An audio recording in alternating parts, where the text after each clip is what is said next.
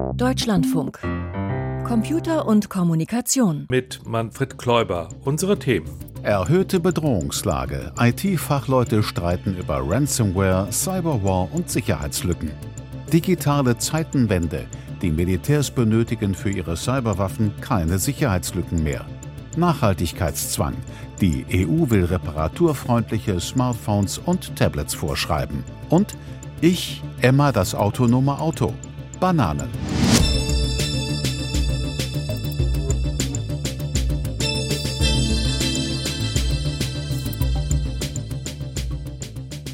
Es gab Blackouts, äh, Ausfälle von Mobilfunknetzen, lahmgelegte Infrastrukturen. Es gibt und gab massive Cyberangriffe gegen die Ukraine.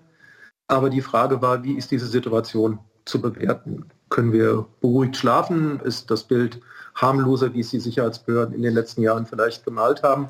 Ja, Fragen über Fragen, die da Generalleutnant Michael Vetter stellte, der Chief Information Officer des Bundesministeriums der Verteidigung.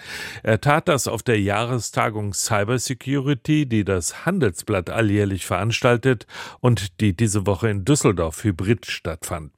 Gab es denn auf dieser Sicherheitstagung auch passende Antworten auf die drängenden Fragen des Generalleutnants Peter Welchering?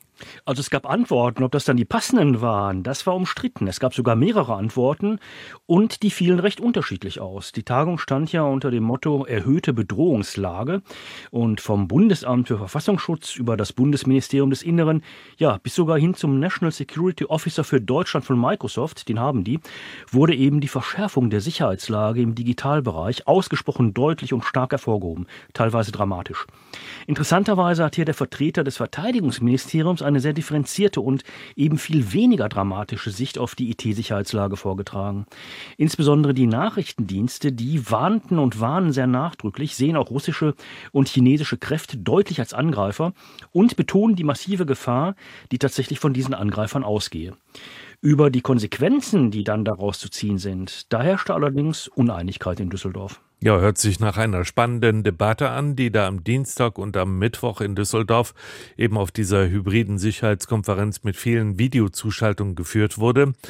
Und ja, wie das immer so ist auf solchen Tagungen und Konferenzen, ab und zu werden eben die Diskussionsstränge etwas unübersichtlich. Deshalb haben wir die Düsseldorfer Debatte um die Cybersicherheit in Deutschland zusammensortiert. Aus unserer Sicht hat sich die Cyberbedrohungslage für die Bundesrepublik Deutschland insofern verschärft.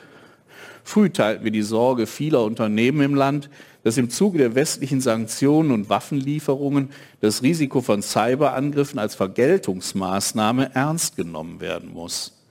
Denken Sie nur an die Kollateralschäden für Lieferketten und europäische Unternehmen durch Spillover-Effekte, wenn staatliche und nichtstaatliche Akteure unkontrolliert eskalieren. Hier schätzen wir Unternehmen der kritischen Infrastruktur als besonders gefährdet ein. So lautet die Einschätzung von Thomas Haldenwang, dem Präsidenten des Bundesamtes für Verfassungsschutz. Unternehmen der kritischen Infrastruktur, dazu gehören Energieversorger, Verkehrsunternehmen, die Finanzbranche, Wasserwerke, Telekommunikationsunternehmen, Medienhäuser, aber auch der größte Teil des medizinischen Komplexes. Diese kritische Infrastruktur sieht der Verfassungsschutzchef im Fadenkreuz russischer und abgeschwächt auch chinesischer Akteure. Und Markus Richter, Staatssekretär im Bundesinnenministerium, liefert die Begründung, warum gerade kritische Infrastrukturen in Deutschland so bedroht sind. Wir haben eben viele kritische Infrastrukturen in Deutschland, die zum Beispiel auch in der Ukraine aktiv waren und sind und deswegen auch besonderen Gefahren ausgesetzt sind, die es so in dieser Dynamik vielleicht in vergangenen Zeiten nicht gegeben hat. Der Vizepräsident des Bundesamtes für die Sicherheit in der Informationstechnik BSI, Gerhard Scharphüser, schätzt die Bedrohungslage ähnlich ein, sieht aber verschiedene Gefahrenbereiche. Wie sind wir zu der Einschätzung gekommen, Cybersicherheit ist auf einem höheren Bedrohungsniveau, als es die Jahre vorher ist, im Wesentlichen drei Punkte. Der erste Punkt ist, die Cybercrime-Truppe und ganz konkret das Thema Ransomware bleibt ein Riesenthema, wo nahezu alle betroffen sind oder potenziell betroffen sind. Vor allen Dingen bei Bildungseinrichtungen und bei Kliniken schlagen die Cyberkriminellen mit Ransomware-Angriffen momentan verstärkt zu. Das ist nach wie vor ein sehr lohnendes Geschäft, auch für Gruppen organisierter Kriminalität in Osteuropa. Das Kriegsgeschehen in der Ukraine hat daran nicht viel geändert. Insgesamt müsse man die Folgen des russischen Angriffskrieges, was die digitale Sicherheit hierzulande angeht, realistisch bewerten, mahnt Scharpüser. Da hatten wir am Anfang des Jahres echt mit viel mehr gerechnet, was hier passieren könnte. Es ist nicht so viel passiert, aber ich glaube, wir haben an einigen Stellen schlichtweg Glück gehabt. Wachsamkeit ist also angesagt, aber übertriebene Darstellung der Bedrohungslage ist fehl am Platz. Denn das lenke nur ab von den eigentlichen Problemen. Der dritte Punkt, und das macht mir eigentlich am meisten Sorge, sind die unendlich vielen Schwachstellen, die wir haben. Also im letzten Jahr alleine die große Zahl 20.174, wie die genau gezählt werden, ob da jetzt 74, 73 oder auch nur 20.000 steht. Das ist eigentlich der Punkt, warum die ganze Angreiferwelt so erfolgreich sein kann. Weil fast immer ist irgendeine Schwachstelle hinterher dafür zuständig, dass Cybercrime-Angriffe funktionieren. Genau diese Schwachstellen müssen gesucht, gefunden und geschlossen werden. Dazu wäre allerdings eine allgemeine Meldepflicht für Sicherheitslücken vonnöten. Gegen die allerdings haben die Nachrichtendienste, Sicherheitsbehörden und die Militärs bisher immer große Bedenken vorgetragen. Das Argument, ihre eigenen Ausspähwerkzeuge und digitalen Waffen würden eben mit noch nicht bekannten Sicherheitslücken arbeiten. Deshalb dürfe man nicht grundsätzlich alle sogenannten Exploits öffentlich machen. Doch diese Front wackelt jetzt. So gab Generalleutnant Michael Vetter zu bedenken. Wir brauchen eine starke Defensive. Je besser wir geschützt sind, äh, umso mehr Handlungsspielräume haben wir. Das Thema, inwieweit staatliche Stellen wie lange Schwachstellen behalten sollen, kann man in der Tat kontrovers diskutieren. Man muss auch sehen, für die Dinge, die uns militärisch interessieren, helfen uns viele der Exploits teilweise sehr wenig, weil wir auch Systeme angreifen müssen, die sie eben nicht mal so einfach übers Internet erreichen. Also insofern gibt es ja auch noch andere Mittel und Möglichkeiten, sich in Systeme oder sich zu Systemen entsprechende Zugänge zu verpassen. Hört sich ja doch ein bisschen nach einem Strategiewechsel an. Können wir da bei einer künftigen Version des IT-Sicherheitsgesetzes doch noch mit einer Meldepflicht für Sicherheitslücken rechnen? Ja, das zu beurteilen ist sehr kompliziert, denn im Innenministerium will man an dieses Thema noch nicht ran. Und die haben ja im Innenministerium eine solche Meldepflicht bisher jahrelang immer sehr erfolgreich verhindert. Auf der anderen Seite muss man sehen, der Druck wächst. Und zwar der Druck, gleich zwei Paradigmenwechsel vorzunehmen. Der eine Paradigmenwechsel hin zu einer defensiven Sicherheitsstrategie ohne Hackback, bei denen ja viele Ministeriale im Innenressort immer noch glänzende Augen kriegen und weg von der Doktrin der ausschließlichen IT-Sicherheit, im Bundesinnenministerium dann natürlich Cybersicherheit genannt, eben hin zur IT-Sicherheit mit digitaler Resilienz. Für die Wissenschaft hat das nochmal die Informatikprofessorin Gabi Dreo-Rodosek von der Universität der Bundeswehr in München vorgetragen. Aber auch im Bundesamt für die Sicherheit in der Informationstechnik setzt man dann auf diese Resilienzstrategie. Solch eine Resilienzstrategie, Peter, die arbeitet ja mit redundanten Systemen. Das wurde bisher doch aus Kostengründen ganz oft abgelehnt. Ja, so war das. Da waren bisher Kostengründe tatsächlich oftmals entscheidend. Das ändert sich aber gerade. Und für diese Redundanz wird eben nicht nur Geld in die Hand genommen, sondern es werden unterschiedliche Systeme auf unterschiedlichen Ebenen für eine bestimmte Anwendung oder Funktion eingerichtet. Und das wird noch ausgebaut.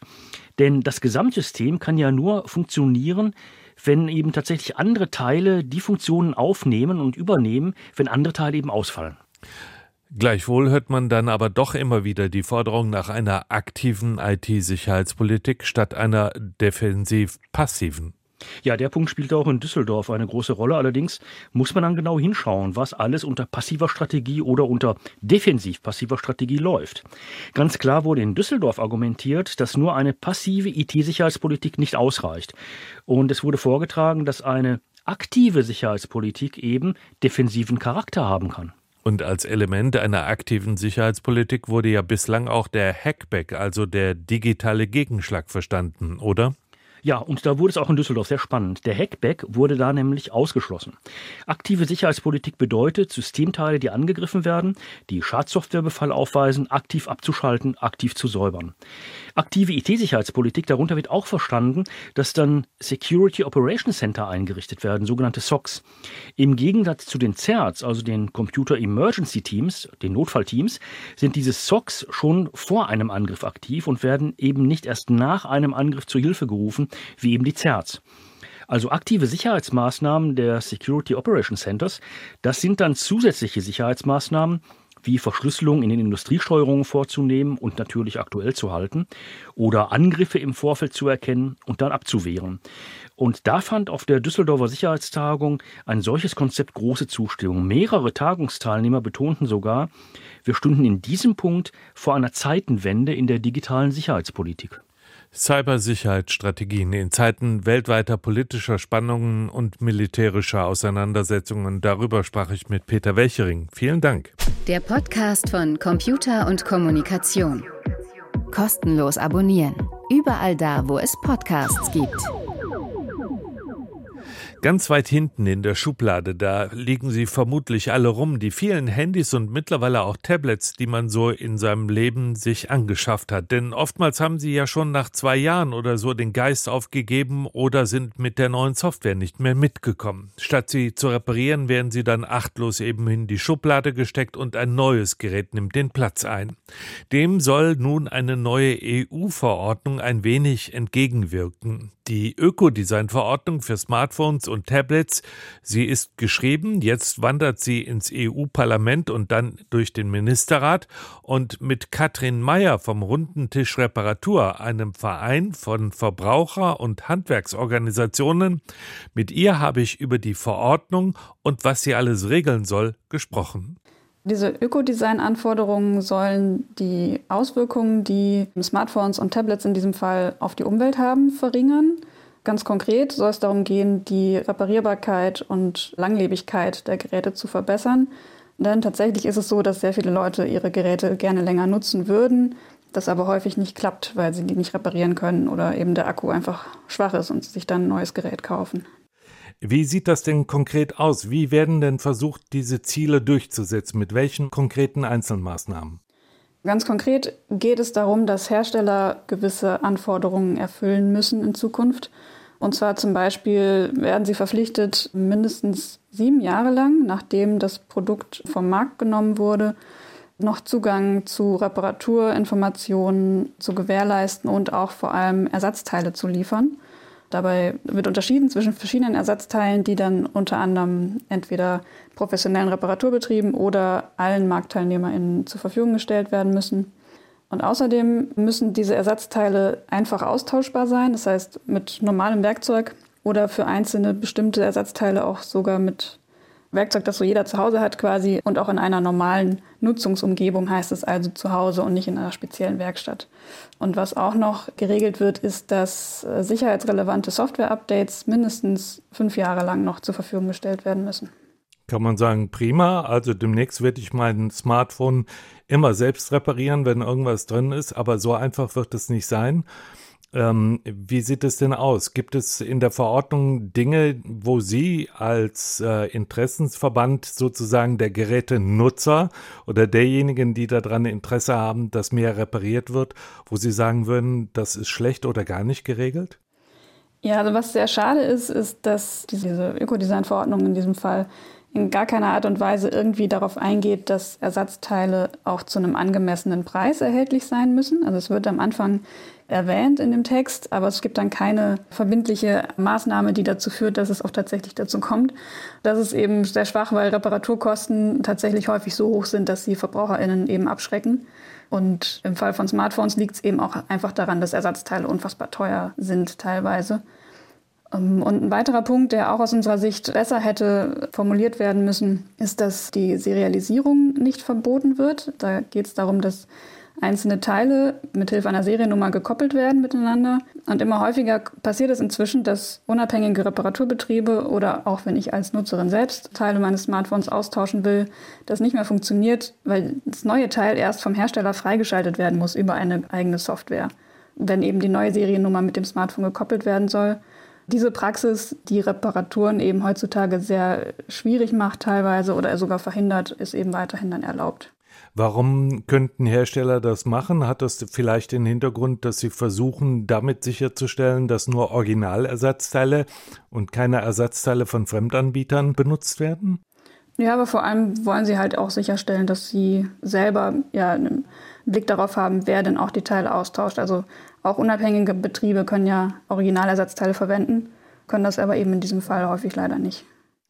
Dass der Preis einer Reparatur nicht geregelt ist, dass er angemessen sein muss. Welche Konsequenzen befürchten? Sie haben angedeutet, dass es schlichtweg zu teuer wird, weil die Ersatzteilpreise eben halt doch nicht angemessen sind? Wir sehen eben leider gerade bei Smartphone-Reparaturen, dass die Ersatzteilpreise also unfassbar hoch sind. Backcover kosten teilweise 1000 Euro oder Displays über 500 Euro. Das funktioniert halt so einfach nicht. Also jeder Nutzer, Nutzerin, der da einen Kostenvoranschlag erhält für eine Reparatur, schreckt da natürlich zurück und entscheidet sich dann doch eher für ein neues Gerät. Das heißt, das muss auf irgendeine Art und Weise in Zukunft geregelt werden, damit Reparieren einfach wieder attraktiver wird. Das heißt, es wird jetzt nicht über diese Ökodesign-Anforderungen geschehen. Das heißt, es muss irgendwie auf andere Art und Weise, muss hier politisch eingegriffen werden einen besseren Überblick über die Nachhaltigkeit und ich sag mal die Reparaturfreudigkeit eines Gerätes soll ja auch das geplante Energieeffizienzlabel geben. Was hat es damit auf sich? Ist das so was ähnliches wie das Energieeffizienzlabel, was man von Kühlschränken oder Waschmaschinen kennt? Genau, das ist exakt das Gleiche, ähm, was wir eben bisher von Kühlschränken kennen. Soll es dann jetzt bald auch für Smartphones und Tablets geben. Darüber wird jetzt im Dezember noch abgestimmt auf EU-Ebene. Und neben der Energieeffizienz soll dieses Label dann mir aber, und das ist jetzt für uns eben besonders interessant, auch anzeigen, wie gut die Geräte repariert werden können. Das heißt, ich sehe dann direkt beim Kauf eines Smartphones auf einer Skala von A bis E, wie gut es eben in Bezug auf die Reparierbarkeit abschneidet. Und da werden dann Kriterien zugrunde gelegt. Das sind Ersatz der Verfügbarkeit, die Werkzeuge, die ich für, zum Reparieren oder zum Austauschen von Teilen benötige und wie lange dann es dauert, diese Teile auszutauschen und auch wie lange Software-Updates zur Verfügung gestellt werden. Aber auch hier sieht es da ganz danach aus, dass wieder der Preis der Ersatzteile keine Rolle spielen wird. Und der Preis ist einfach derzeit der Hauptgrund dafür, dass weniger repariert wird, als die Menschen eigentlich gerne würden. Deshalb ist die Frage, wie aussagekräftig dieser Reparaturscore tatsächlich letztendlich wird. Wenn dann ein Smartphone dann ein A-Rating erhält, obwohl eben das Display 500 Euro kostet und dann sicherlich nicht repariert wird. Und es ist sehr schade, dass dieser Ersatzteilpreis sehr wahrscheinlich nicht mit drin ist. Bis die Verordnung auch tatsächlich beim Verbraucher ankommt, wird ja noch Zeit vergehen, weil auch die Hersteller Zeit bekommen, sich im Produktionsprozess darauf einzustellen. Muss in der Zwischenzeit noch was anderes geschehen aus Ihrer Perspektive? Wir warten tatsächlich jetzt seit dem Sommer auf das Aktionsprogramm Reparieren, das die Bundesregierung angekündigt hat. Es verzögert sich allerdings immer weiter. Auch eine äh, Initiative auf EU-Ebene noch für Reparaturförderung verzögert sich weiter. Das heißt, da muss jetzt dringend mal was passieren und entsprechende Maßnahmen hinten angestellt werden. Was man zum Beispiel jetzt schnell einführen könnte, wäre, was bereits auch in Österreich schon sehr gut angenommen wird und in Thüringen auch, ist ein Reparaturbonus, mit dem Reparaturen öffentlich bezuschusst werden und die eben genau da ansetzen bei dem Preis, der gerade die größte Hürde, wenn es ums Reparieren geht. Und genau sowas wünschen wir uns jetzt von der Bundesregierung in den nächsten Monaten. Das war Katrin Meyer vom Runden Tisch Reparatur über die kommende Ökodesign-Verordnung für Smartphones und Tablets. Und jetzt treffen wir wieder auf Emma, das autonome Auto, von Maximilian Schönherr und erzählt von Anja Jatzeschan. Ich, Emma, das autonome Auto. Folge 2 von 4. Bananen. Darf ich mich vorstellen? Ich heiße Emma. Ich bin ein autonom fahrendes Auto. Wenn Sie mich fragen, ob das eine schöne Tätigkeit ist, antworte ich. Es ist ein Beruf wie jeder andere. Heute zum Beispiel. Jetzt ist es 12.22 Uhr. Fahre ich fünf Kisten Bananen vom Großmarkt in einen kleinen Markt im Nachbardorf. Es ist ein normaler Dienstag mit viel Schneematsch auf der Straße. Der Matsch verdeckt sogar die Zebrastreifen. Mit dem Verhalten an Zebrastreifen haben wir alle, also alle autonomen Autos, unsere Schwierigkeiten. Wird die Person, die rechts auf und ab geht, jetzt den Fußgängerübergang nutzen? Kann sein. Also bleiben wir stehen. Wenn es sein muss, eine Stunde oder zwei. So auch heute. Allerdings zum Unbill der wenigen menschlichen Fahrer, die noch Autos alter Art steuern. Endlich geht es mit den Bananen weiter. Menschen mögen Bananen. Wir autonomen Autos haben zwar Geschmack, aber keinen kulinarischen. Die fünf Kisten haben kleine Löcher. Und durch eines kommt jetzt etwas heraus, was ich noch nie gesehen habe. Es bewegt sich lautlos und wird immer länger. Vielleicht eine neue Bananenart? Mich zieht es heute zu meinem besten Freund Abraham. Er ist ein grün schillerndes, sehr flaches Auto mit einem Betriebssystem, das sich nicht mehr updaten lässt. Wenn wir zusammen sind, zeige ich ihm die neuen Features meines Betriebssystems, etwa das leichte Abheben, um über Hindernisse zu springen. Abraham ist davon beeindruckt, aber er meint, er fährt dann einfach um das Hindernis herum. Wir unterhalten uns am liebsten beim ewigen Durchkurven des Verkehrskreisels. Es sei denn, die Hashs stören uns, sodass wir flüchten und uns in Tiefgaragen verkriechen müssen. Die Hashs sind biegsame, autonome Autos, dunkelbraun, fast schwarz, unendlich schnell und fies. Ich höre einige Hashs weit weg am Stadtrand, aber das ist eigentlich immer der Fall. Als ich am kleinen Dorfmarkt ankomme, haben sich die neuen, sehr langen Bananen irgendwie vermehrt. Sie sind sehr beweglich. Die Marktleute, denen ich jetzt meine rechte Seite komplett öffne, damit sie die Bananenkisten ausladen können, trinken gerade an der Scheune ihr Feierabendbier. Warum aber freuen sie sich nicht über die Lieferung wie sonst immer? Warum schrecken sie zurück, als sie die gelben und die neuen, langen, etwas dunkleren Bananen aus mir herauskommen sehen? Warum verstecken sie sich jetzt in der Scheune? Dieser Sache kann ich nicht mehr nachgehen. Schließlich bin ich verabredet. Ich kippe die Ladung vollständig aus, schließe meine rechte Seite und sause zu Abraham, der in seinem quietschgrünen Retrowagen im Metallic-Look schon auf mich wartet. Ist was passiert, Emma, dass du 4,6 Minuten zu spät ankommst? fragt mich Abraham. Wir durchfahren gemütlich nebeneinander den Verkehrskreisel. Ich außen, Abraham innen. Darf ich mal? fragt Abraham. Klar darfst du. Während wir weiter lustig im Kreis fahren, zieht Abraham die Daten meiner Ladung in seinen Speicher herüber. Ach so, du hast ihnen nicht nur Bananen, sondern auch Natrix Maurer geliefert. Davor haben sie natürlich Angst. Natrix Maurer? Vipernatter? Vipernatter, erklärt er, ist eine Schlange, die sich auch mal in Bananenkisten verstecken kann. Menschen haben vor Schlangen Angst. Warum haben sie Angst, frage ich.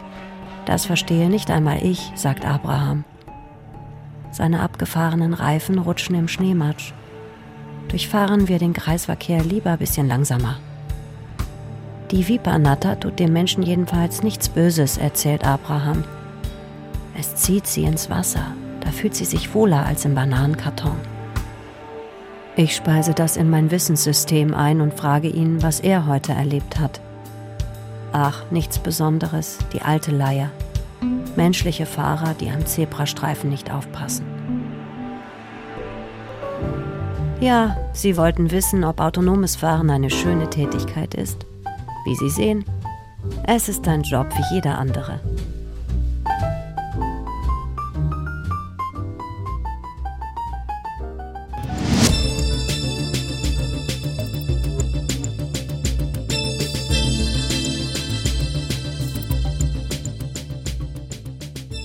Die Schweiz plant eine Meldepflicht für Cyberangriffe. Unsere erste Meldung im Info-Update von und mit Piotr Heller.